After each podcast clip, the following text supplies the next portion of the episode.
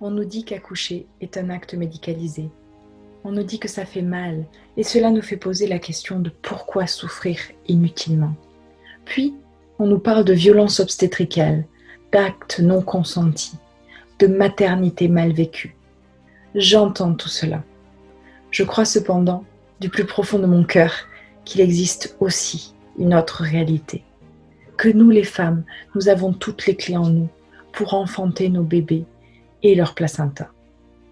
Je m'appelle Magali Serré, Authentic Mom sur les réseaux, et toutes les semaines, j'ai l'honneur de mettre en lumière des passionnés de naissance, avec l'intention de vous diffuser leur message pour que vous fassiez vos choix éclairés, des choix qui vous correspondent.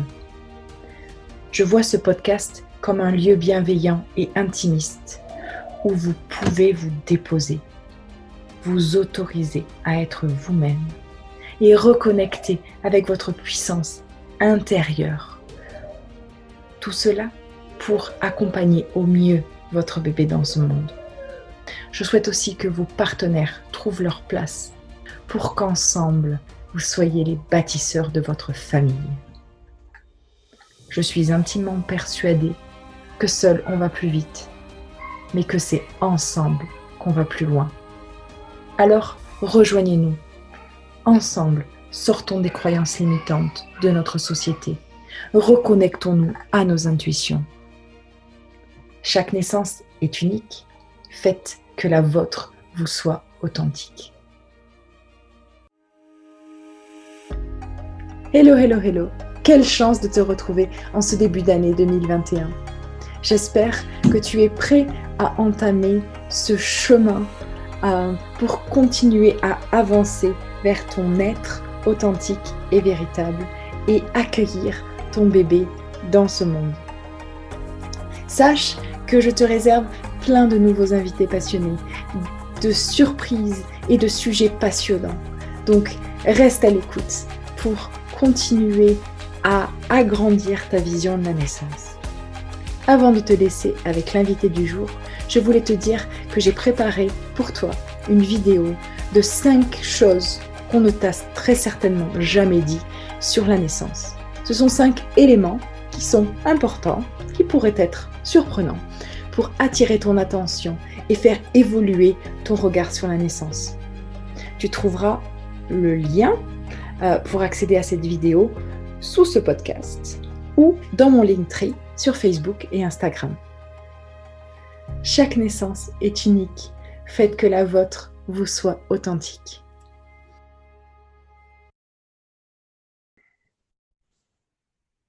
Hello, hello, hello et bienvenue dans le podcast Naissance authentique.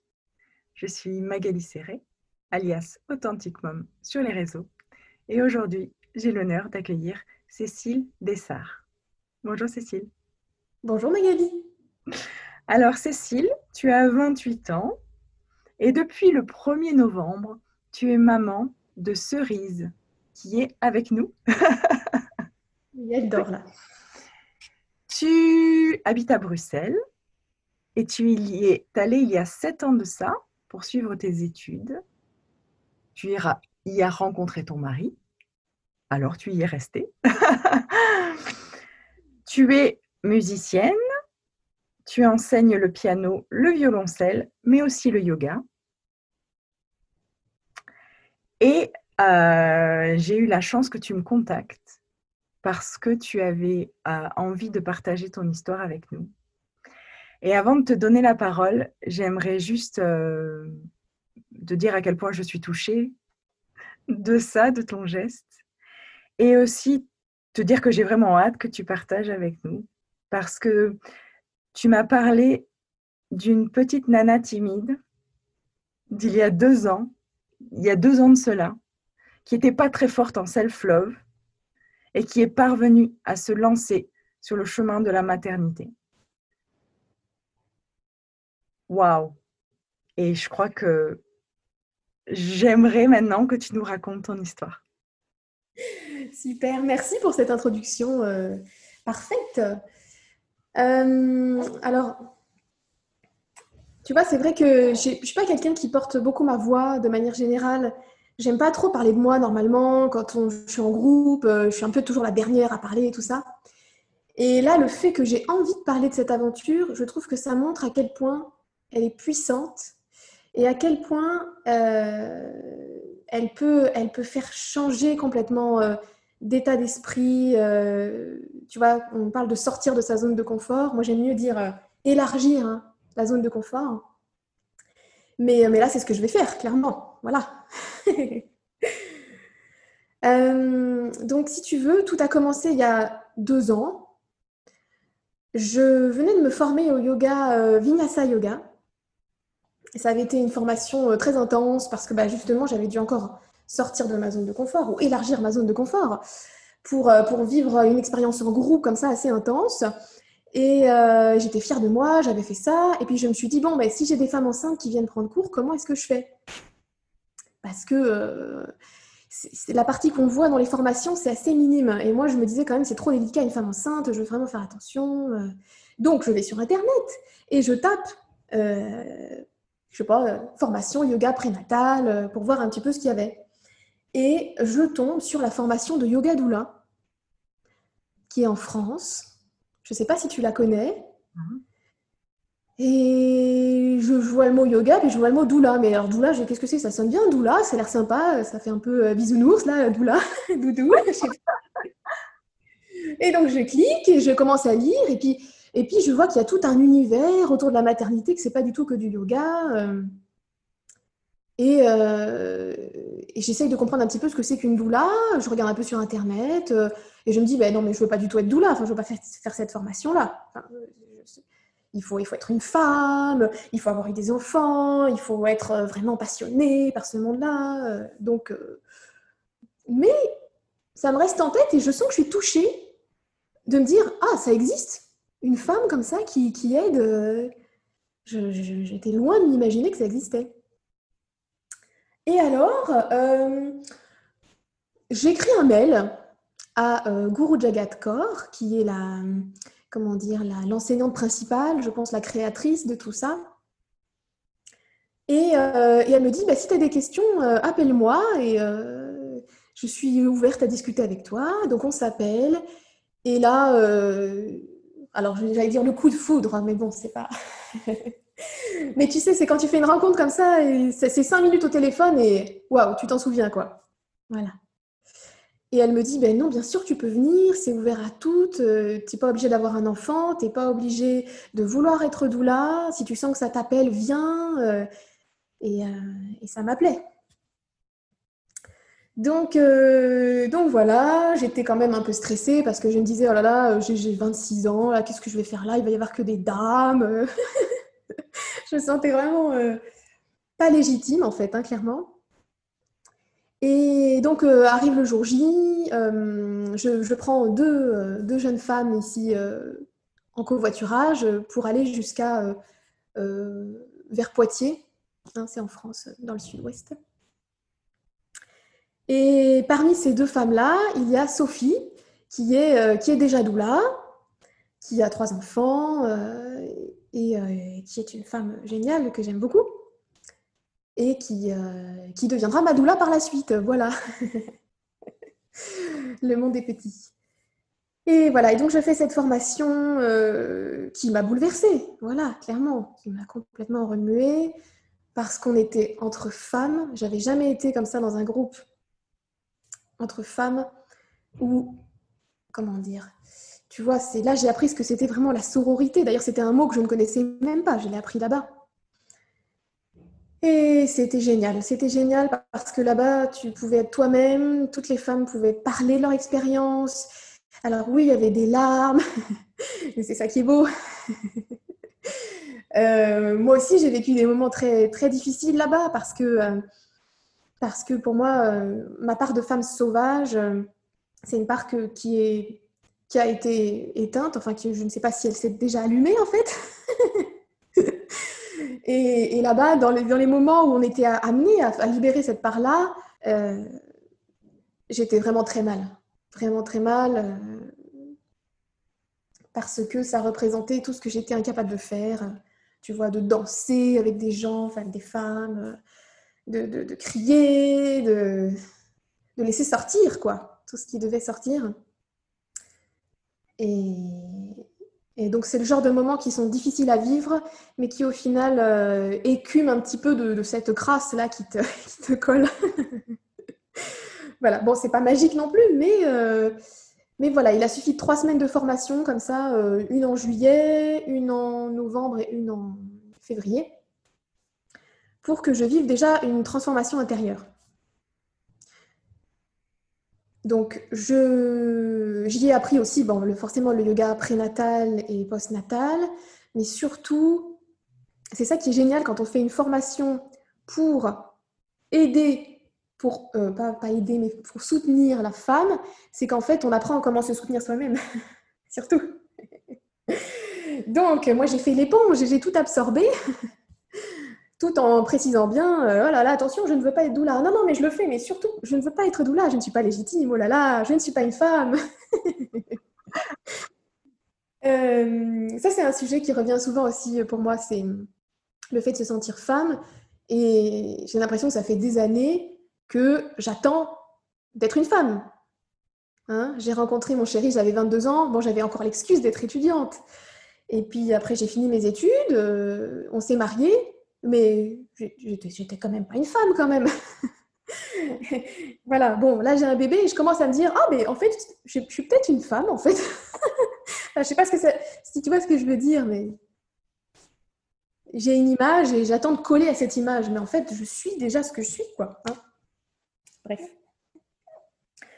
Et donc, euh, donc voilà, je fais cette formation et puis on décide donc de, de faire un bébé. avec mon chéri. Donc quelques mois plus tard, euh, j'ai terminé la formation au mois de février et au mois d'août, euh, on se dit bon bah allez on y va, on, se lance. Je tombe enceinte au mois de euh, octobre, donc à peu près deux mois plus tard. En fait c'était juste un cycle après, j'ai juste loupé un cycle on va dire. Et, là, c'est un choc, en fait, hein, clairement. J'étais en compagnie de ma sœur jumelle à ce moment-là. J'étais toute seule avec elle à Bruxelles. Mon chéri était, euh, je ne sais plus, à Paris, je crois. Et j'étais super contente qu'elle soit là à ce moment-là. Je trouvais que symboliquement, c'était chouette. Euh, voilà, euh, j'ai eu l'impression de décoller du sol, en fait, de ne pas comprendre vraiment que c'était possible que ça m'arrive à moi, et je pensais à toutes celles à qui c'était déjà arrivé et je me disais Ah, ah ouais, ah ça fait ça, ah la vache Waouh Et non, j'étais super contente et, euh, et on est sorti, on a fait des petits. Euh, on a fait des boutiques avec ma soeur, mais sans rien acheter, hein, mais juste pour se projeter, tu vois, c'est drôle. Et donc euh, là, ici, on commence un suivi classique chez ma gynécologue, qui est, je pense, une bonne gynécologue très classique. Euh, peut-être que je pourrais préciser aussi que mon mari, il est kinésithérapeute, donc il est euh, dans le domaine médical. Et dans ses études, il a fait euh, un stage où il a accompagné cinq, cinq accouchements. Donc voilà, c'est quelque chose qu'il connaît. Enfin voilà, en tout cas, comment ça se passe dans le domaine, dans le cadre médicalisé. Donc pour lui, c'était normal, euh, voilà, on va faire les échographies, on va suivre ce qu'elle nous dit. Euh, je pense qu'à ce moment-là, euh, malgré la formation que j'ai faite et dont je lui ai parlé beaucoup quand même, lui, il est prêt à suivre le, train normal, quoi, hein, voilà. Bon, mais alors, il se passe ce qu'il doit se passer, je dois faire une fausse couche, super. Donc là, euh, la gynécologue euh, l'annonce avec beaucoup de, tact, euh, pas beaucoup de sensibilité évidemment, hein, mais, mais voilà, elle nous dit bon bah il faut s'attendre à ce que d'ici 10 jours, voilà, tout, tout, reparte. Et donc je fais une fausse couche. à ce moment-là, la fausse couche, pour moi, c'est un moment qui est dur parce que, parce que je me dis, ah bah voilà, tu vois, tu as cru, tu as cru que tu étais capable et tout, alors qu'en fait, voilà, voilà, tu n'es qu'une merde. Voilà, excusez-moi du terme, hein, je suis vulgaire, mais il n'y a pas d'autre mot. Quand on ressent ça, c'est vraiment. Euh, donc voilà, c'était dur sur le moment. Mais en soi, la fausse couche s'est bien passée parce que, euh, Là, je commence à croire un petit peu au truc d'alignement et de, tu vois, de synchronicité. Mais à ce moment-là, je me suis retrouvée avec mon papa à Paris, alors que j'y vais deux fois par an, même pas. Euh, donc, c'est lui qui m'a apporté la bouillotte. On a eu des discussions euh, à ce moment-là. J'ai perdu l'embryon sur un, sur un fou rire. Et ça, je m'en souviendrai toujours. J'étais avec ma sœur et, j'ai rigolé et c'est sorti, quoi. Donc, je me dis, quand même, c'est chouette, quoi. voilà. Et puis après, j'ai fait un petit travail euh, en constellation familiale avec une femme super euh, qui m'a amené à réfléchir sur cette fausse couche, sur l'âme de ce bébé, sur le fait que c'était euh, peut-être juste. Alors c'est difficile à entendre un peu quand les gens disent ah bah tu vois c'est juste. il, faut, il faut être bien, bien guidé pour arriver à penser ça.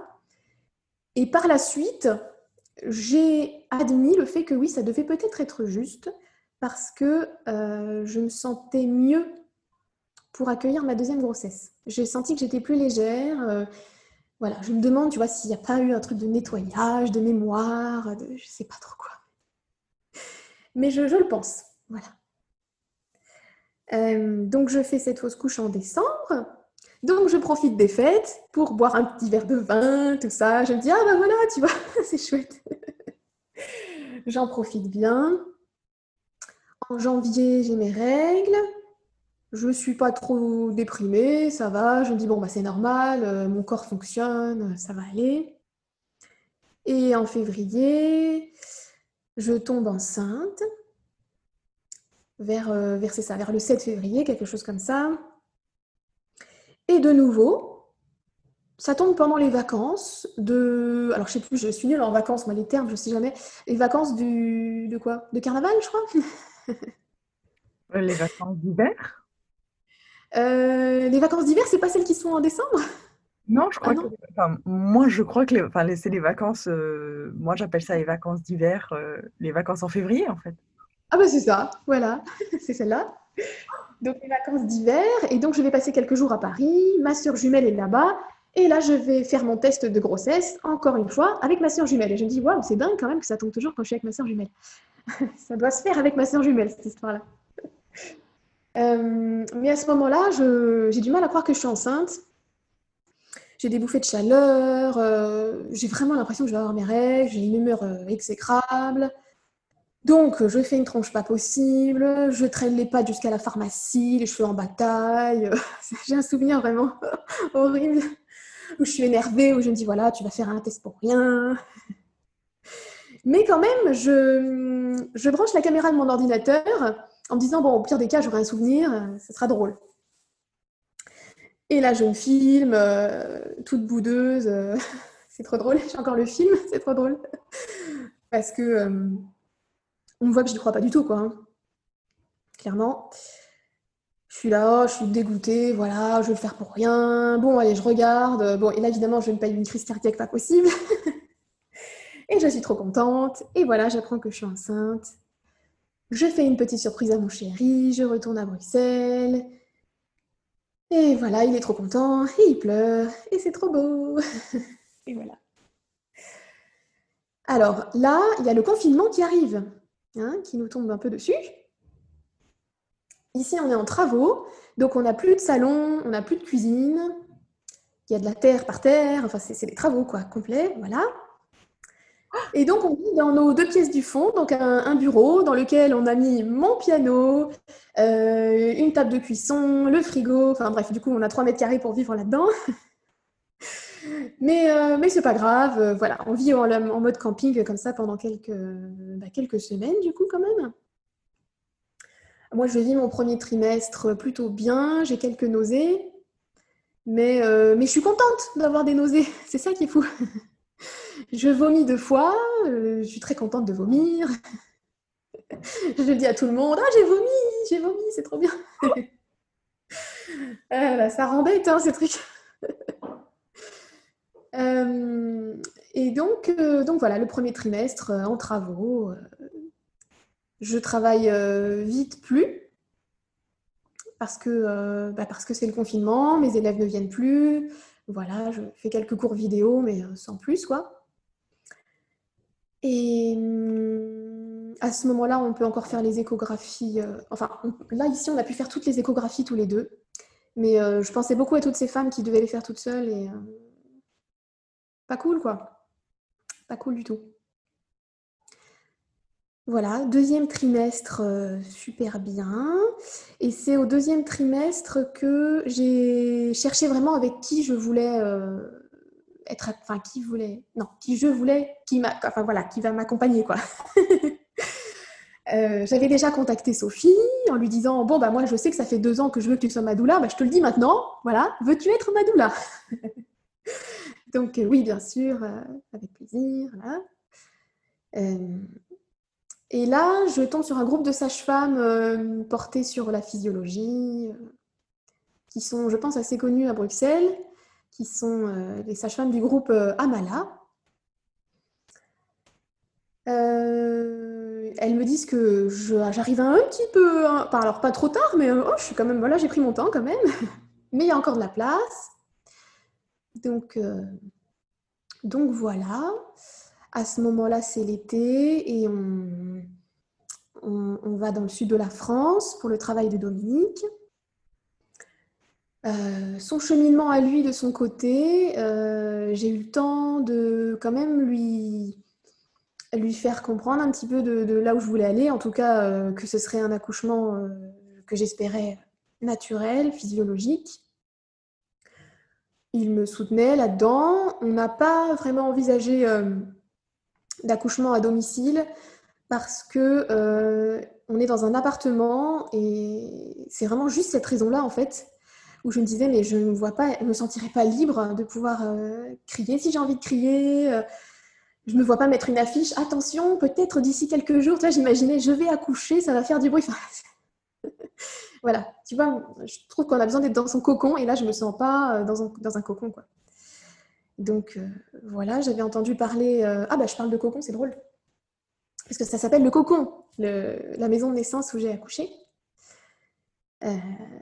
J'avais entendu parler de cet endroit-là et, et, en fait il est dans un hôpital, donc c'est juste une aile d'un hôpital euh, qui, est, euh, qui est dédiée à ces- ces- cette forme d'accouchement euh, naturel.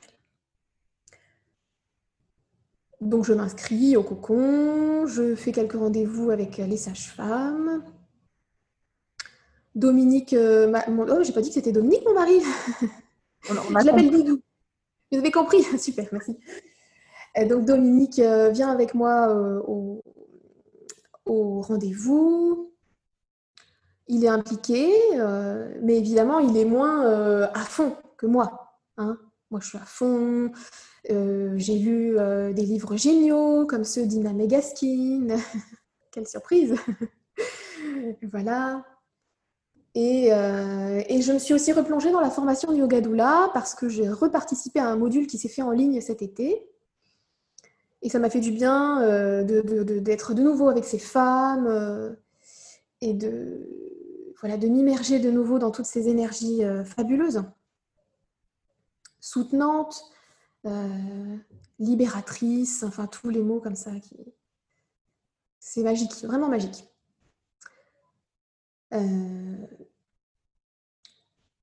Donc, Guru Jagat, euh, qui est donc l'enseignante principale, euh, que j'adore, est vraiment, pour moi, tu vois, c'est vraiment quelqu'un qui, qui m'inspire. Et c'est le genre de personne qui a une présence, mais alors une présence incroyable. Je trouve une sagesse. Tu vois, quand quelqu'un pose une question, euh, c'est comme si tu sens qu'elle elle fait plus que tourner cette fois la langue dans la bouche avant de parler, quoi. Et ce qui sort est juste et toujours, euh, enfin, toujours. hein. Pour moi, en tout cas, euh, ça me parle toujours, vraiment. Et, euh, et voilà. Et donc, je, je sais que, d'une part, d'une certaine manière, le fait d'avoir rencontré cette femme-là m'a porté dans toute mon expérience. Voilà. C'est de l'ordre de la sensation, hein, euh, de, de- de choses qu'on ne peut pas exprimer vraiment avec des mots, mais je, sens cette présence, cette femme. Je dirais même cette présence un peu maternelle. Tu vois Même si on ne s'appelle pas tous les jours du tout, enfin, tu vois, ça reste euh, la, la prof, hein, tu vois. Mais, euh, mais elle est là, elle est là, elle est toujours là dans cette expérience. Ce que j'ai aimé aussi dans cette formation, là, j'y pense, c'est que on a été amené à réfléchir sur nos histoires de naissance et à quel point euh, ça pouvait avoir un impact sur la vision qu'on avait de l'accouchement, sur ce qu'on avait comme croyance. Euh. Et c'était la première fois que je me demandais vraiment, tiens, qu'est-ce que je pense de l'accouchement? Qu'est-ce que l'accouchement pour moi? Et là, je me suis rendu compte que pour moi, euh, qui est donc une sœur jumelle, hein, vous l'aurez compris, on est né par césarienne, et, et ma petite sœur aussi est née par césarienne. Euh, je sais que ma maman aurait aimé euh, tenter l'accouchement vaginal après césarienne, mais que euh, voilà, le gynécologue, enfin l'obstétricien l'en a dissuadé, non, non, ce serait plus sécurité. voilà. Et moi, ce que je savais de ma naissance, c'était que voilà, c'est tombé juste, avant, bah, juste avant les vacances d'hiver.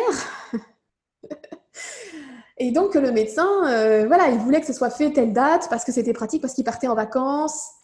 Voilà, ça c'est un truc que j'ai toujours retenu. Je me dis, c'est quand même fou de se dire que tu programmes la naissance de quelqu'un comme ça en fonction de tes vacances. C'est chelou quand même. ça me choque un peu. Euh, et donc, euh, qu'est-ce que je voulais te dire? Oui, et donc en fait, les césariennes ont été faites parce que euh, ma maman avait un bassin qui était un peu trop petit. Et en plus, je crois qu'on était en siège. Enfin, voilà. Mais ce que moi j'avais retenu dans mon histoire, c'était que euh, un bassin trop petit, ça fait qu'on doit faire une césarienne. Et, moi, je voyais bien que je faisais la même taille que ma maman. Donc j'avais un bassin petit aussi. Donc du coup, bah, j'allais faire une césarienne, quoi. voilà. Donc je, ne lui en veux pas du tout. Euh, d'avoir euh, transmis cette histoire-là, puisqu'en fait, c'est, ça se fait tout seul, quoi. Hein, c'est ce que tu entends, donc euh, voilà. Euh, lors de la deuxième échographie, ils ont vu que mon col était un peu long, tu vois. Donc, voilà, l'échographiste, on dit comme ça L'échographe. L'échographe. L'échographe voilà, fait un petit commentaire en disant Oh là là, le col est long. Euh. Et du coup, Dominique, il m'a dit euh, Ah bah tiens, tu vois, euh, ça veut dire que tu vas douiller quand même. Hein. Oh là là, ton travail va être long et tout. Et c'est là que je trouve que d'avoir une force intérieure, là, de, dire non, je n'irai pas dans cette croyance-là. Tu, tu, voilà, il faut mettre un barrage vraiment vers tout ce qui ne, qui ne vibre pas dans, dans ce qu'on pense sincèrement, dans cette force, cette confiance qu'on veut installer. Et donc, donc je lui ai dit non, non, c'est pas forcément en fait, tu sais même pas. Ça se trouve, je vais avoir des contractions euh, du feu de Dieu, et puis ça va, ça va s'ouvrir tout seul. En fait, on n'en sait rien. Voilà. Voilà. J'ai été capable de, réagir comme ça grâce à tout ce que j'avais lu, à, tous ces récits positifs que j'avais lus. voilà. Sinon, je pense que j'aurais juste dit ah bah mince, euh, effectivement mince, mon col est long, zut. Et ancré peut-être quelque chose qui aurait pas faciliter le travail, justement. Alors, on... je vais peut-être avancer un peu là. On arrive au troisième trimestre. Je vois ma doula qui m'incite vraiment à faire monter euh, l'ocytocine à fond, à prendre soin de moi. Et je fais un petit panneau que je mets sur ma porte d'entrée avec euh, voilà tous les points où je veux prendre soin de moi, bien manger, euh, qu'est-ce qu'il y avait d'autre euh, Faire des choses qui me font plaisir, euh, valoriser la bonne communication dans le couple aussi. Ça, c'est important. Et c'était pas forcément évident vers la fin de la grossesse parce que je sentais que justement je commençais à flotter un peu, à ne m'intéresser à rien d'autre qu'à mon bébé en fait qui allait arriver. Et du coup, euh, les communications étaient compliquées parce que j'arrivais pas à comprendre que lui puisse me parler de, choses de la vie de tous les jours. Voilà. Donc, il a fallu exprimer tout ça avec euh, la communication euh, non violente, qui est une voie sur laquelle je tente d'aller, qui n'est pas évidente, mais qui a un but, je trouve. enfin, voilà, un beau chemin à explorer en tout cas. Donc voilà, je mets des affirmations positives sur la porte euh, devant laquelle je passe tous les jours. Je fais tout ce que je peux en fait pour être au mieux. Je prends des bains, je vais marcher tous les jours. en écoutant des podcasts, car les podcasts, c'est la vie. J'adore, crie-le C'est clair. Ah non, mais moi je fais la pub à fond. Hein. Même euh, là, j'ai une amie qui n'a pas de projet bébé du tout. Et euh, elle est tombée dedans. Elle est en train d'écouter plein de podcasts et tout. Enfin voilà. Je trouve que le fait de marcher aussi quand on est enceinte, c'est aussi un peu libérateur, je trouve. C'est un moment de, méditation en fait, hein, clairement. Donc j'ai beaucoup, beaucoup, beaucoup marché. J'ai fait du yoga. alors du coup, moi j'avais des connaissances qui me permettaient de faire mon yoga ce qui est une chance. Et en même temps, ça a fait que, ben, tu vois, c'est quand même cool d'être euh, chouchouté, d'avoir une prof de yoga qui donne cours. Et avec du recul, je me dis, tiens, j'aurais peut-être pu euh, prendre plus de cours. Mais à ce moment-là, il n'y avait que les cours en ligne. Et bon, voilà, bon, j'avais pas trop envie non plus de prendre trop de cours.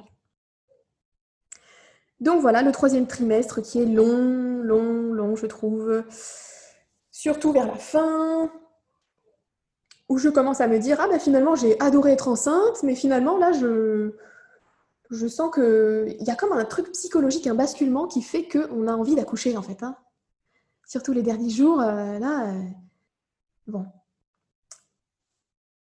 C'est drôle parce que tu vois, moi je suis beaucoup de, femmes comme ça sur les réseaux euh, qui sont portées vers l'accouchement naturel et tout ça. Et, il y en avait une qui devait accoucher quelques semaines avant moi. Et je me disais, ah, j'adore cette femme, si son accouchement se passe bien, ça voudrait dire que le mien va bien se passer. Et je ne dirais pas son nom du coup volontairement, hein. Mais il se trouve que voilà, son accouchement, voilà, le, bébé n'est pas tourné de la manière adéquate, il y a une galère, il faut faire une césarienne. Et quand j'apprends ça, je me dis, ah mince, ah mince, parce que je me raccrochais à ça, tu vois, un peu. Bon.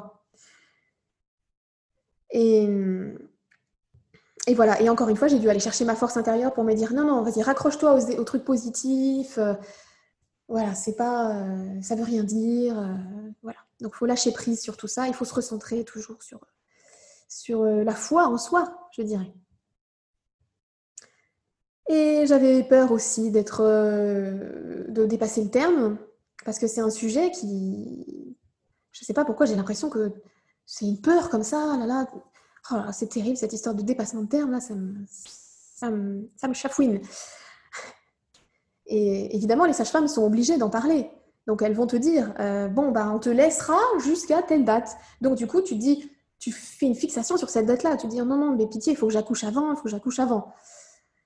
Euh, par chance, elle me laissait quand même une bonne marge, je trouvais, parce que euh, le terme était le 1er novembre et je crois qu'elle me laissait jusqu'au 12. Ça me paraît énorme. C'est une belle marge. Beaucoup, hein? Oui, c'est ça. Mais malgré tout, tu te dis, euh, vu le nombre de femmes qui sont déclenchées, euh, bah, en fait, il y a des probabilités pour que ça m'arrive aussi, en fait. Hein. Euh, et donc, le, terme arrive. deux jours avant le terme, j'ai une grosse contraction. Mais genre juste une, tu vois, le truc. Pourquoi juste une, tu vois? Ça m'arrive en pleine nuit, quand je fais une insomnie, je suis dans le salon toute seule, en train de regarder le plafond. Euh, et donc là, je rallume mon ordinateur, je fais une petite vidéo où j'ai dit ça va peut-être démarrer. tu vois, je me dis, il faut toujours garder des traces comme ça, j'aime bien ça, tu vois. Donc cette vidéo aussi est très drôle parce qu'avec du recul, ça n'a pas du tout démarré à ce moment-là, quoi. Hein. Mais, mais ça m'a donné un avant-goût de ce que c'était qu'une contraction, quoi. Et donc, le matin du 1er novembre, je commence à avoir des contractions. Alors là, j'entre dans le récit de naissance, hein, vous avez senti là. On est prêt là, vas-y. et je dis à Dominique, euh, ah c'est marrant, je sens quand même, ça me fait un peu comme, euh, comme quand j'ai mes règles, un peu, euh, sachant que moi j'ai jamais eu mal en ayant mes règles, par chance. Et c'est vraiment une chance, je pense j'ai juste voilà, une petite sensation, je sens un peu mon utérus, quoi, normal, quoi. Mais très vite, euh, cette sensation revient là, euh, de plus en plus euh, fréquente et de plus en plus intense, jusqu'à ce que je ne puisse plus parler pendant. Où je dis attends, mais là, il faut que je, non, là, il faut que je souffle là, voilà. Et donc, on avait la petite application pour compter. et donc, en une heure, j'avais déjà eu à peu près, tu vois, 17 contractions à 3 minutes 50 d'intervalle. Avec du recul, je me dis, bon, bah, ça a démarré quand même de manière assez active, assez rythmique, assez rapidement. voilà, et malgré tout, voilà, on, fait une petite vidéo tous les deux. Voilà, ça va peut-être démarrer, peut-être que ça va s'arrêter. Dominique qui dit que si elle arrive à ce moment-là, ce sera qu'elle aura vraiment été parfaite de bout en bout parce que c'est le jour du terme et qu'elle arrive juste après une bonne nuit de sommeil. Donc voilà, quel bébé parfait, tout ça. Moi, je lui dis attends, attends, parce que si ça s'arrête et qu'elle naît demain, pour moi, elle sera quand même parfaite. Hein. tu sais, même si c'est dans trois jours. Hein. Et elle est trop mignonne, elle est en train de dormir, elle, elle a la bouche ouverte, c'est trop chou. Euh, et donc, euh, voilà, lui, il se lève, il va commencer à faire à manger, tout est calme, je suis calme, étonnamment, parce que j'avais pas imaginé que je serais aussi calme en fait. C'est bizarre parfois, les choses qui... C'est comme si, voilà, je commençais à entrer déjà dans un truc genre, ah ben c'est normal, le, ah ben, le processus est normal, j'ai juste à le suivre en fait, voilà, c'est ça. Je vais juste suivre ce qui se passe, donc je vais prendre ma douche, et euh, là je commence à faire des sons qui vont me suivre en fait euh, jusqu'à jusqu'à la toute dernière euh, poussée, je dirais. Et, et ça va mon chat? Oh, oh qu'est-ce qu'il y a mon amour? Tu fais un petit cauchemar? Oh, petit chat. tout va bien. Voilà. Excusez-moi pour ce petit contre C'est pas grave. On a de la chance de t'avoir avec nous. elle va l'écouter. C'est vrai qu'en plus, elle m'a jamais entendu le raconter. Donc, oh, tu te réveilles, mon petit chat. Bon. Donc, je commence à faire des sons et je commence à faire des sons avec le mot oui. Voilà. Un petit peu comme quand on fait l'amour, en fait, clairement, euh, voilà, moi je suis de celles qui sont pour le oui. Voilà, j'aime beaucoup le oui. Et donc, euh, et en plus, tu sais, euh, il y, a une affiche comme ça qu'on donne souvent pour les femmes qui veulent accoucher naturellement, où on voit ce oui, tu vois, le fait de dire oui aux contractions. Et voilà, je pense que ça avait dû me rester en tête et, et c'était très naturel pour moi de dire oui, voilà, vraiment dire oui, oui, oui, oui, tout le temps. Voilà, donc on mange tranquillement, je fais des pauses et je dois faire des pauses très souvent. Je marche dans l'appartement, je m'appuie, je respire ça fait. J'allais dire ça fait mal, mais en fait, ça fait pas mal. Il y a un autre mot pour ça. C'est intense. Les sages-femmes, euh, oui, voilà, c'est intense. Les sages-femmes nous avaient fait faire l'exercice euh, de mettre la main dans des glaçons, tu vois, et de tenir euh, le temps d'une contraction. Avec du recul, je me dis, mais en fait, cet exercice, il est un peu, il, est, il peut être bien hein, pour avoir un peu une conscience de ce que c'est de devoir tenir, mais pour moi, il est un peu un peu foireux dans le sens où ça n'a aucun sens de mettre sa main dans des glaçons. Tu vois le cerveau, ça sert à rien de mettre sa main dans des glaçons. Alors que quand il y a une contraction, normalement, voilà, si on est bien informé, on sait que c'est cool, c'est bon signe. Voilà. Donc là, moi, j'étais plutôt contente. Hein, voilà. C'est intense, mais tu sais pourquoi c'est intense. Et donc les heures passent euh, euh, et, voilà, et je me dis non, faut pas appeler la sage-femme trop tôt parce que euh, après je vais, elle va rentrer chez elle, bredouille, et puis il va falloir attendre et je vais avoir une mauvaise nouvelle, donc autant attendre bien longtemps. Et donc voilà, mon travail avait commencé à 7 heures et on appelle la sage-femme à 17 heures au moment où je commence à dire à Dominique, euh, là, euh, je commence à plus avoir envie d'aller à la maison de naissance, là, parce que euh, la voiture, là, ça ne me donne pas du tout envie.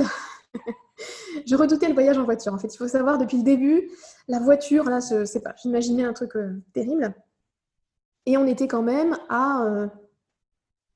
alors, à 20 minutes, c'est pas beaucoup, en fait, 20 minutes, euh, mais ça peut être 20 minutes comme 45 minutes, en fait, ça dépend de quel jour. Mais là, c'était un dimanche, euh, confinement, tout ça. Bon, bref, ça allait en fait, hein, clairement. La sage-femme arrive.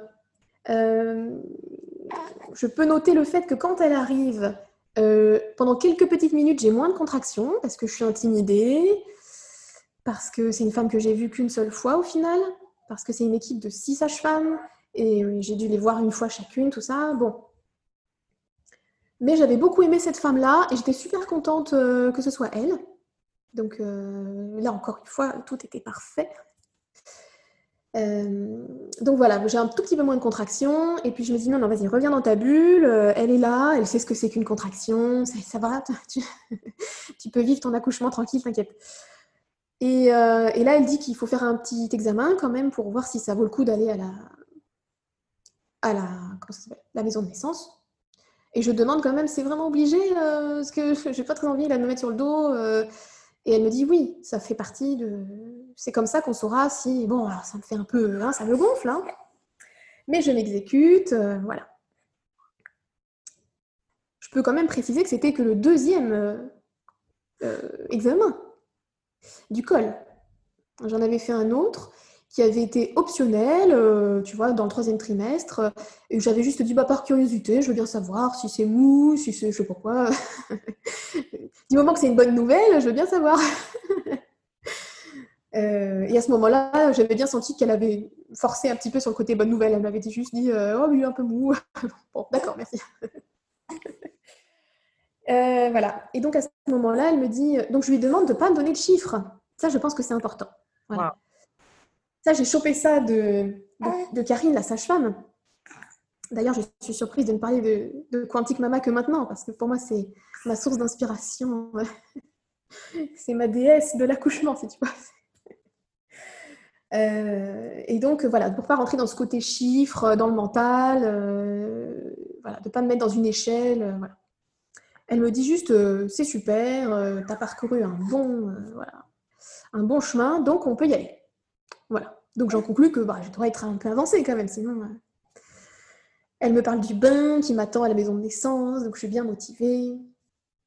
Voilà, ils me mettent mes petites chaussures, et je marche comme ça, comme un pingouin, jusqu'à la voiture, en me disant Oh mon Dieu, s'il y a les voisins qui me voient à ce moment-là, et que je suis en train de, crier oui dans la rue. mais, euh, mais non, encore une fois, comme quoi je trouve que tout est lié au mental. Euh, là, je, suis, je quitte un peu ma bulle, sans le vouloir, pour aller jusqu'à la voiture. Et une fois dans la voiture, les contractions reviennent. Le trajet se passe bien, mon chéri euh, est super calme, super tranquille, et ça c'est super cool en fait d'avoir quelqu'un qui a confiance aussi dans le processus. On était loin, euh, tu vois, des, scénarios de films hein, où c'est la panique, voilà, ça, allait très bien. Il me, parle super bien, voilà. Mais à ce moment-là, je sais que j'ai déjà fermé les portes d'une certaine manière. Je, j'ai plus trop envie de parler. Euh, j'aimerais lui dire c'est super, euh, tu conduis bien et tout. Euh, bon voilà, mais j'arrive à lui dire entre les contractions quand même, mais je sens que c'est plus vraiment mon rôle de faire ça. On arrive là-bas. Je vis quand même à ce moment-là une intensité certaine hein, dans les contractions. Voilà, c'est quand une contraction arrive, euh, voilà, je, me dis, vas-y, vas-y, vas-y, vraiment concentre-toi pour vivre le truc à fond. Euh, et, donc, euh, et donc, on arrive, et comme c'est le Covid, il faut faire un test Covid. Oh, joie, n'est-ce pas? Entre deux contractions, voilà, tu es là, tu, ils te mettent les tiges dans le nez, dans la bouche, c'est horrible. Mais j'essaye de rester vraiment bien concentrée. Et c'est là, tu vois, que je me dis l'importance de l'intériorité, de la méditation, d'avoir fait ce travail avant, parce que je fais du yoga depuis longtemps, ça trace une voie sur laquelle il est beaucoup plus facile d'aller. Je pense que quand on n'a jamais euh, fermé les yeux pour respirer, qu'on n'a jamais été vraiment au cœur euh, de ses sensations. Et donc, j'essaye vraiment de rester là-dedans. La sage-femme est super maternelle, euh, enfin maternante, je dirais. je peux aller dans ses bras, tout ça, c'est vraiment chouette. Euh, mon chéri aussi, évidemment, bien sûr. Là, à la fin du test Covid, euh, tu as, un monsieur qui arrive avec une chaise roulante et qui me fait comprendre que bah, une femme qui est en train d'accoucher doit aller dans une chaise roulante. Tu vois, je vais pas marcher quand même jusqu'au quatrième étage. Folie Le monsieur, il avait envie de faire, euh, je sais pas, il avait envie de faire d'utiliser ça. De quoi tu dis Sauveur. Oui, c'est ça. Ouais, ouais, un peu ça. Exactement, ouais, je pense. Ouais, ouais, c'est ça. C'est ça. Je, je vais vous aider, madame, et tout. Et donc, il comprend pas euh, que, que je dis non, non, parce que je sens pas du tout, j'ai pas du tout envie d'être assise, moi. Je Ah sens non. qu'il faut que je reste debout. Et il fait un peu la tronche. Et c'est pas cool, ça. Voilà, je pense qu'il est un peu, un peu vexé dans son rôle. T'as faim, mon chat Dans son rôle euh, de, de brancardier, là, je ne sais pas. de- Et. euh, Attends, je me concentre. Hop. Gagou.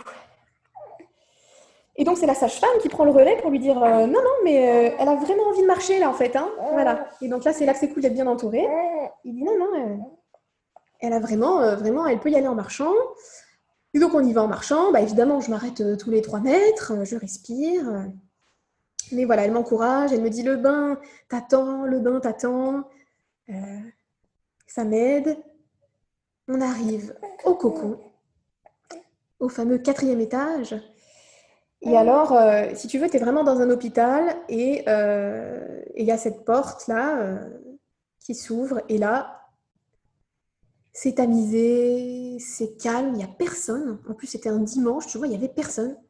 Mais alors, vraiment, tu vois, imagine, c'est comme si l'hôpital était vide, quoi, trop bizarre. Et donc, on se dirige vers la, vers la salle. Moi, oh là là, elle se prend des jets de lait, ma fille, la pauvre, là. J'ai des petits soucis de... C'est ok. Bon. C'est ça qu'on appelle le REF, non le, le réflexe d'éjection? Ouais, ouais, ouais. C'est au début, là, quand il y a la montée, là, crac, tout à coup, fouf, elle se prend le flot de. Bon, ça n'a pas l'air de la déranger, elle est toute mouillée, là. Il est bon, le lait de maman. Oui, c'est ça. Elle voudrait faire un bain de lait, je pense, là, carrément. Bon, alors on arrive dans la chambre. Là, euh, je suis pas capable de- d'enlever mes chaussures, je suis pas capable de me déshabiller.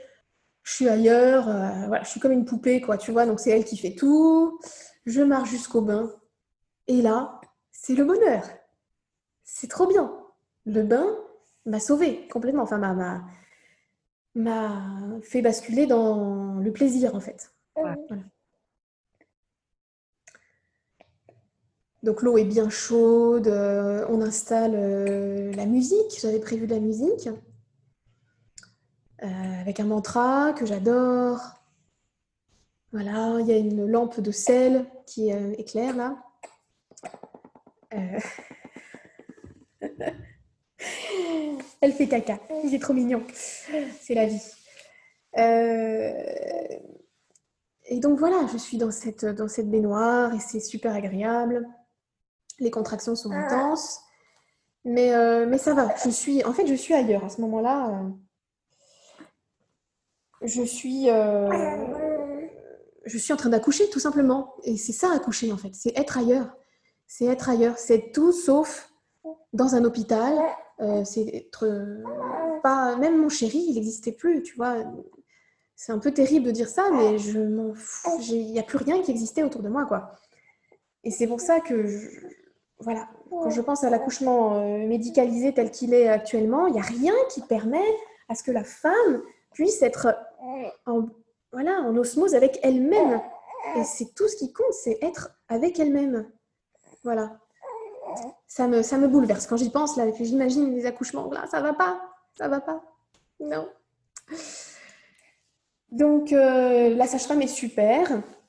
Cependant, euh, je suis surprise de constater qu'elle fait quand même des, des monitorings. euh, je sais pas si c'est ça, mais elle mesure le cœur du bébé quand même assez souvent, quoi. C'est un peu chiant parce que tu as l'impression que tout s'arrête un peu à ce moment-là, et puis ça fait quand même réfléchir à est-ce que mon bébé va bien? Or, je n'ai pas envie de me poser cette question-là, et je sais que mon bébé va bien. Et j'ai cette phrase à chaque fois qui me dit Mais je sais qu'elle va bien, je le sais, arrêtez de faire ça.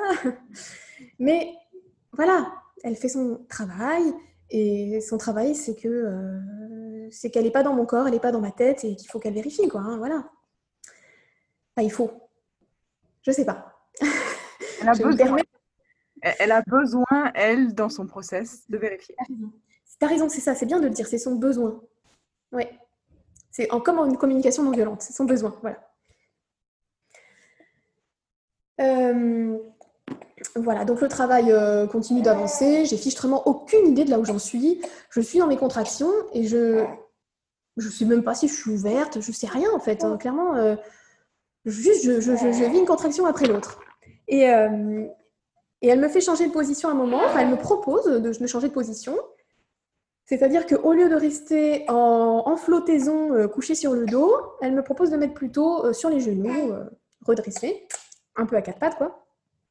Chose que je fais, euh, péniblement d'ailleurs, parce que je trouve que bouger pendant un accouchement, contrairement à ce que j'avais imaginé, c'est terrible. hein. Moi, j'avais pas du tout envie de bouger en fait. tu vois, j'avais imaginé le ballon, je sais pas, plein de trucs. Je sais même pas pourquoi. J'avais cette image de l'accouchement naturel où tu dois bouger dans tous les sens et tout, mais en fait, euh, j'arrivais pas quoi. Et dans cette position-là, je sens euh, que. euh, Non, mais c'est trop drôle parce qu'elle est vraiment complètement aspergée. Elle ne râle pas. C'est. Je parle de ma fille. hein. Je parle pas de la sage-femme. C'est clair, tu parles pas de la sage-femme, non Quoique, regarde, parce qu'on va y venir là. Dans cette position, en fait, là, j'ai la prise de conscience que euh, l'anus est une partie de l'anatomie qui est, euh, qui est sollicitée à un moment. Voilà. Et donc là, euh, malgré le fait que je m'étais bien vidée le matin, avec les contractions, j'avais quand même pas mal évacué. Et bah là, je me dis, mince, en fait, il faut que je relâche. Mais si je relâche, là, je sens qu'il y a un peu de truc qui va sortir quand même. mince. Donc là, tu reviens un petit peu dans ton mental. Et je me dis, non, il faut que je les prévienne, ou je sais pas ce qu'il faut que je fasse, il faut que je dise un truc, tu vois. Et donc, euh, je suis désolée, mais il faut, faut pas que je retienne, il faut que je relâche. Et elle m'encourage, elle dit, oui, oui, relâche, c'est normal et tout. Voilà, il y a mon chéri qui est derrière moi, mais à la limite, ça me dérange même pas trop. Voilà. Je me dis, euh, fuck, il faut que j'y aille, quoi. C'est pas possible, tant pis. Donc, euh, donc voilà, je sens que ça sort un petit peu et tout. euh, je, je- je- je- je crie en même temps, euh, toujours des oui. Voilà. elle, elle accompagne, elle accompagne ton, cheminement. Elle fait la bande son. Euh, voilà, mais très vite, je sens que cette position, je me sens bloquée dedans et je sens que ça descend pas bien comme je voudrais. La sage-femme me dit, euh, elle est là, elle est là, elle est presque là. Et j'arrive pas à le croire parce que je me dis, attends quoi, mais mais j'ai pas senti mon col de l'utérus, je pensais que ça, tu sentais un truc, je sais pas, différent. Je sens juste comme un truc, une sensation vraiment sourde, euh, puissante, mais euh, je ne saurais pas dire dans le détail, ah ben elle est à tel niveau dans mon corps.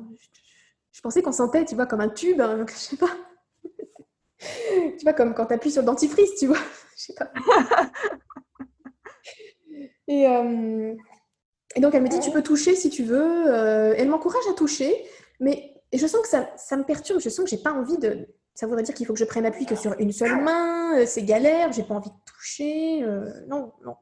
Donc je mets quand même ma main pour voir. bon bah voilà, c'est ma vulve comme d'habitude quoi. Bon bah merci quoi. voilà. Et ça commence à devenir un petit peu long comme ça. Et elle me dit peut-être tu peux revenir comme tu étais au départ, donc vraiment en flottant, avec un gros coussin dans le cou et avec une sangle devant pour pouvoir me tenir euh, et me soulever pendant les contractions. Euh, et automatiquement, je me sens euh, beaucoup mieux dans cette position-là parce que je peux relâcher. J'ai des longues pauses entre les contractions dans lesquelles je suis vraiment bien, je me détends. Et quand j'ai revu, euh, revisionné mon accouchement, parce que je l'ai, enfin je l'ai, il a été filmé, quelqu'un a posé une caméra, euh, parce que je voulais avoir une, trace de ça, je voulais euh, voilà, que si ça se passait comme je voulais, pouvoir le, revoir et peut-être l'utiliser. Chose que je pense que je vais faire. voilà, je te tiendrai au courant. Et quand j'ai revu les images, je me suis dit, mais en fait, on dirait que je prends mon pied. On dirait que, euh, que je suis trop bien. Surtout pendant les pauses, hein, je précise quand même. Quoique même pendant les contractions, parce qu'avec ces oui-là, je trouve qu'il y a une sensualité qui s'en dégage. Euh, je dis ça en toute humilité, hein, pas pour dire que j'étais une super accoucheuse de machin, hein, mais euh, ce qui s'est passé à ce moment-là, euh, quand tu écoutes, je suis sûre quand même si tu écoutes les sons, tu peux te dire, attends, elle est en train de faire l'amour ou elle est en train d'accoucher là? Pas jusqu'à la... Bon, la fin quand même, non, on se dit, ou alors euh, le mec est un peu trop... un peu trop violent. Mais, mais, mais, mais, euh, mais accoucher, c'est un processus sexuel. Donc tu as raison, tout ce que tu dis, c'est ça paraît tellement juste. C'est juste. C'est fou parce que je m'étais pas dit euh, je vais essayer d'être en lien avec ma sexualité. euh, ça se fait presque tout seul en fait. hein. Et donc, donc me voilà sur le dos, des belles contractions, tout ça. Et, euh, et mon chéri m'apporte à boire avec une paille. Le conseil de la paille, je trouve qu'il est vraiment magique. hein. Et j'ai bien fait d'insister parce que Dominique, tu vois, quand je préparais mes affaires, il voyait que je prenais des barres énergétiques, euh, une paille. Il me dit, mais quoi, une paille? Pourquoi tu prends une paille? Je lui dis, ah, t'as jamais bu avec une paille? Et je lui dis, si, si, tout le monde dit qu'il faut une paille, il faut une paille, il faut une paille. Je confirme, prenez des pailles. Très important. Et puis, euh, et puis, je sens que je crève la dalle. D'un coup, j'ai vraiment faim et je sens qu'il va me falloir de l'énergie. Et comme je suis passée en mode euh, préhistorique, là, je fais plus de phrases. Et donc, en gros, euh, je dis juste bouffe, bouffe, boire, soif, bouffe. Voilà, je m'exprime en, en grognement, quoi.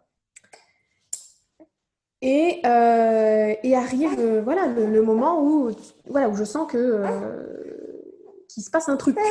Voilà, que ça devient vraiment, intense.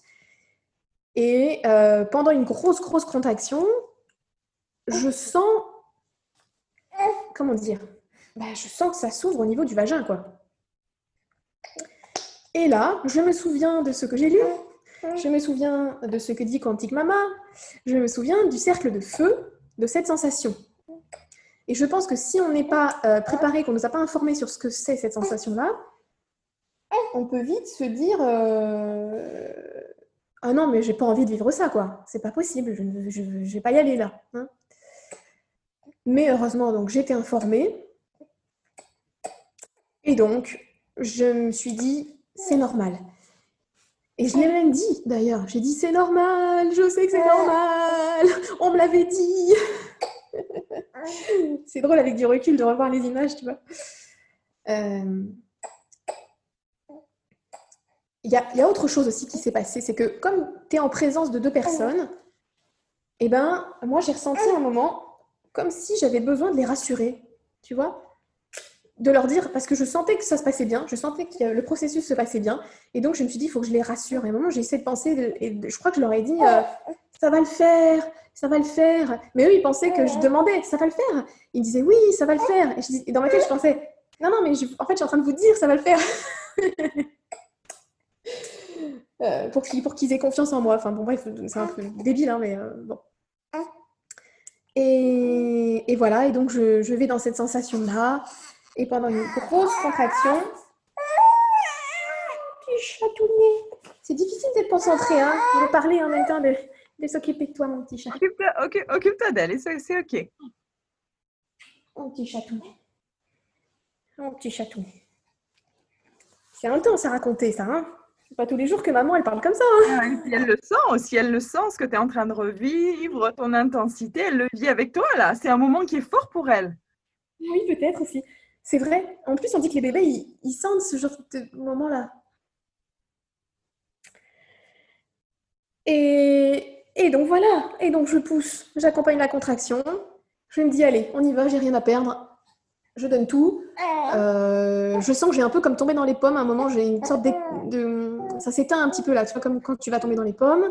Et puis la contraction repart. Je me dis, non, j'y vais. Et là, euh, et là, la tête sort. Et alors? Et alors? Et alors Suspense La tête sort et, euh, et je sens que bah, le corps est encore à l'intérieur, quoi.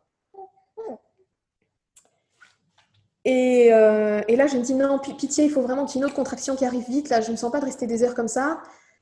Euh, à ce moment-là, je, je sais qu'il y a Dominique et la sage-femme qui sont en train de, qui ont leurs mains prêtes à intervenir ou je sais pas quoi, mais je sais pas du tout ce qu'ils vont faire ou quoi. J'ai une autre contraction et là, je pousse à fond et elle sort. Et là, il y a quelques secondes où il y a un blanc. Il y a voilà, comme quand tu éteins la télévision, quoi. Tu vois, il y a un blanc. Et après, il y a un retour. Voilà, le retour dont elle parle là, je crois. C'est ça ce qu'elle appelle le retour quantique mama. Où tu dis, déjà, tu te dis, je l'ai fait. Voilà. Enfin, moi, j'ai vraiment eu cette sensation de dire, waouh, euh, j'allais dire un gros mot. Mais voilà, mais voilà, non, il faut que je le dise, mais putain, je l'ai fait. voilà. Euh, et là, fierté, fierté de, de malade, fierté que j'aurais jamais ressenti de ma vie euh, aussi fort, quoi. Voilà. Et donc là, tu vois, le premier truc, c'est pas de me dire vite mon bébé. tu vois, le bébé, j'ai même oublié qu'il y avait un bébé à ce moment-là. Tu vois, je suis juste en train de. J'ai envie de crier au monde entier. J'ai fait, je sais pas ce que j'ai fait, mais je l'ai fait quoi. donc, donc là, on me pose le bébé sur moi. Et, et là, je sens ce petit truc tout chaud tout, tout, tout mouillé, tout calme, tout mignon.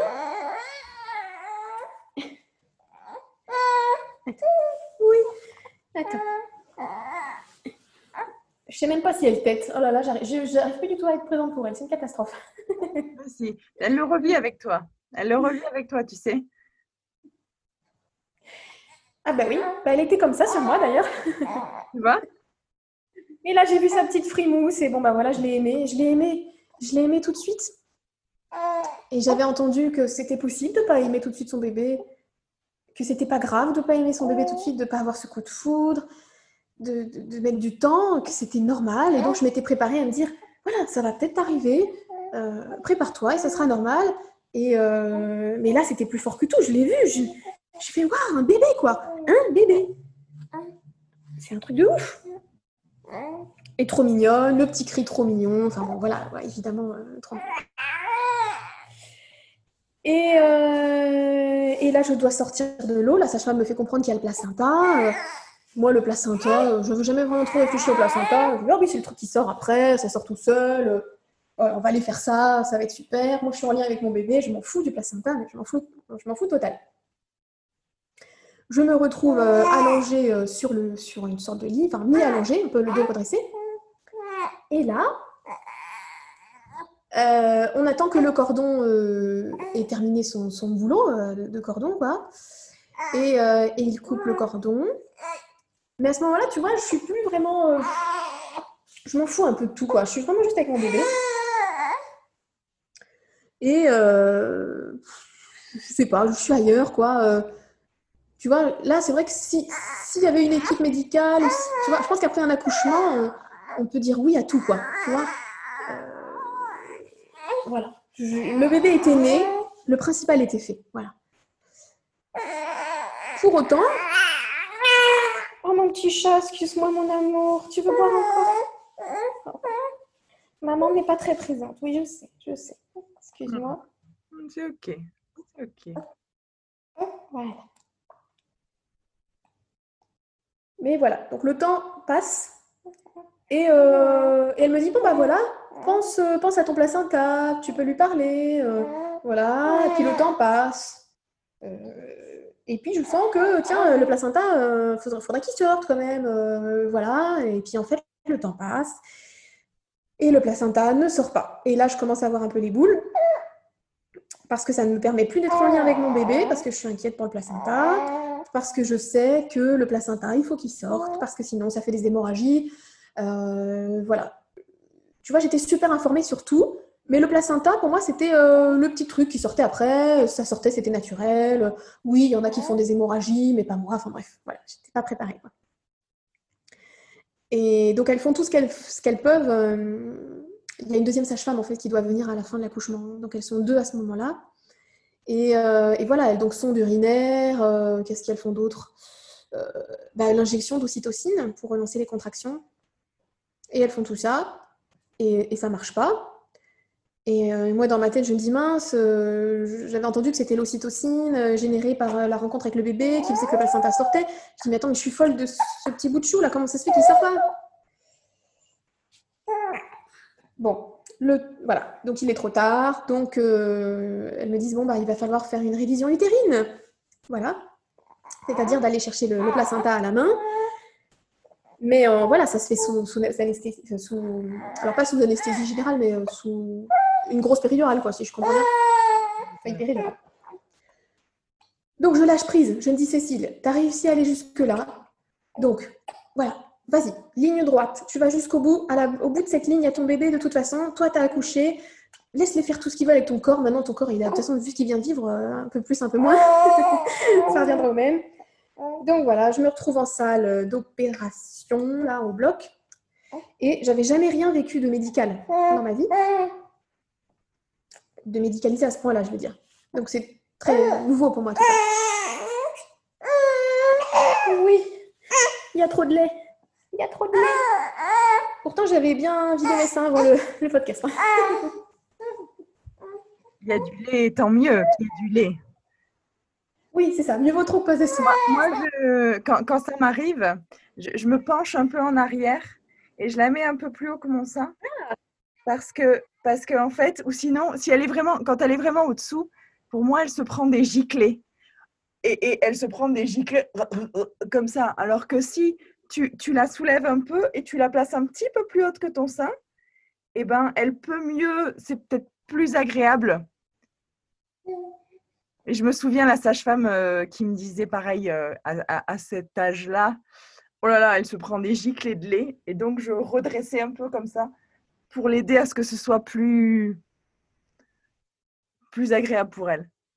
Ah oui, oui, oui. Oui, puis en fait, le jet, du coup, il va pas non plus au même endroit. Exactement, dans la bouche. Donc elle a plus le temps de déglutir pour faire face à, à l'abondance. Écoute, ça a l'air d'aller là, hein, ma foi. Oui? D'accord. On a presque terminé là. On, est sur le bout de la fin là. Ça se sent la fin? Mieux que c'est du lait. Euh, donc elle fait du pot à pot avec son papa pendant 30-40 euh, minutes.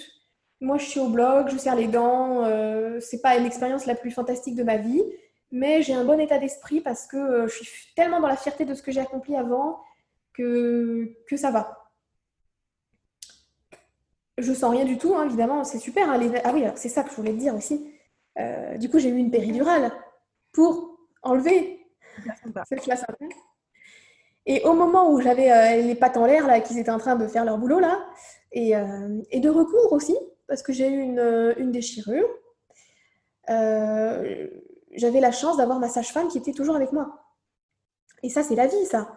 Voilà, elle était là, elle me caressait les cheveux, elle me parlait, elle me disait tu l'as fait, ton bébé il t'attend.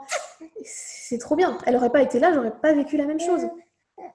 Et ça, c'est le contrat qu'ils ont euh, chez Amala. C'est on vous accompagne jusqu'au bout. Quoi euh, quoi qu'il se passe, on sera avec vous. Quoi. Et ça, c'est super.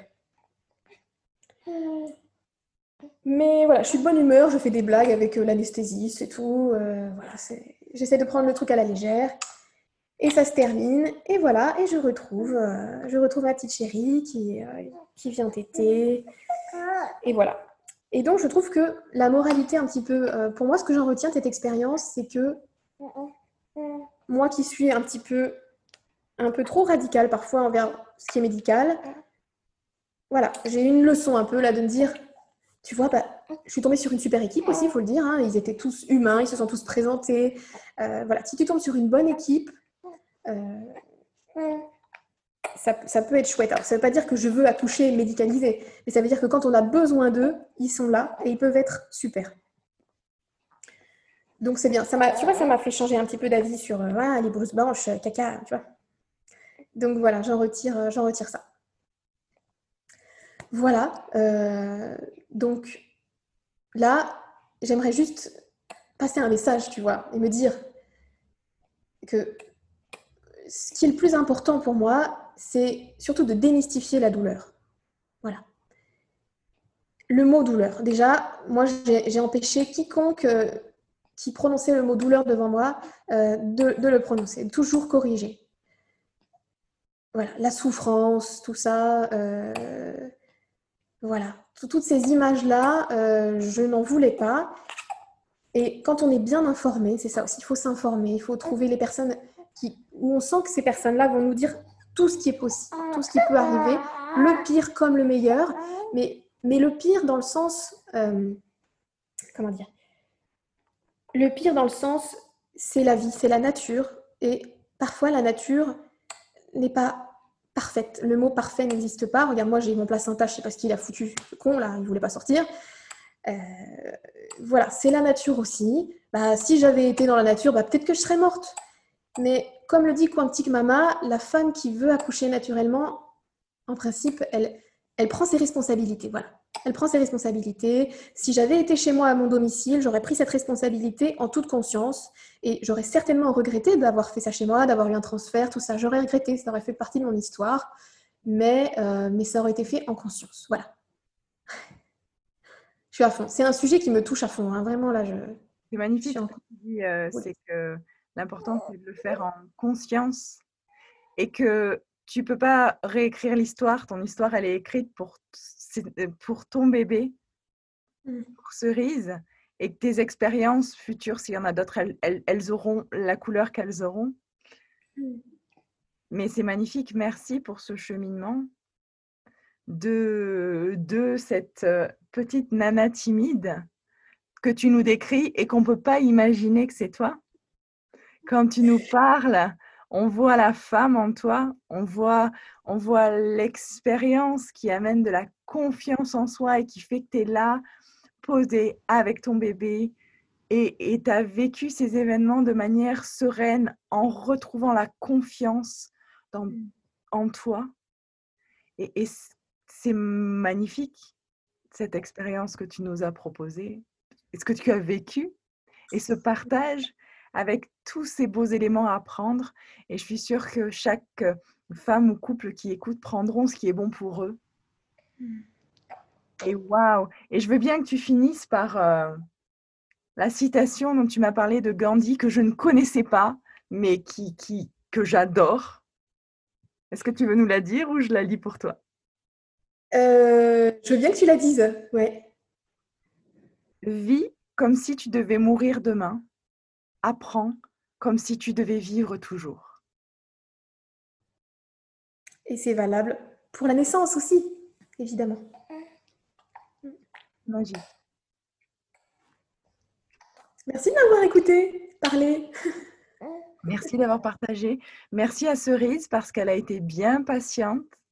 et bien présente aussi. Elle, elle, a revécu le flot de son arrivée sur Terre. Merci. Merci beaucoup.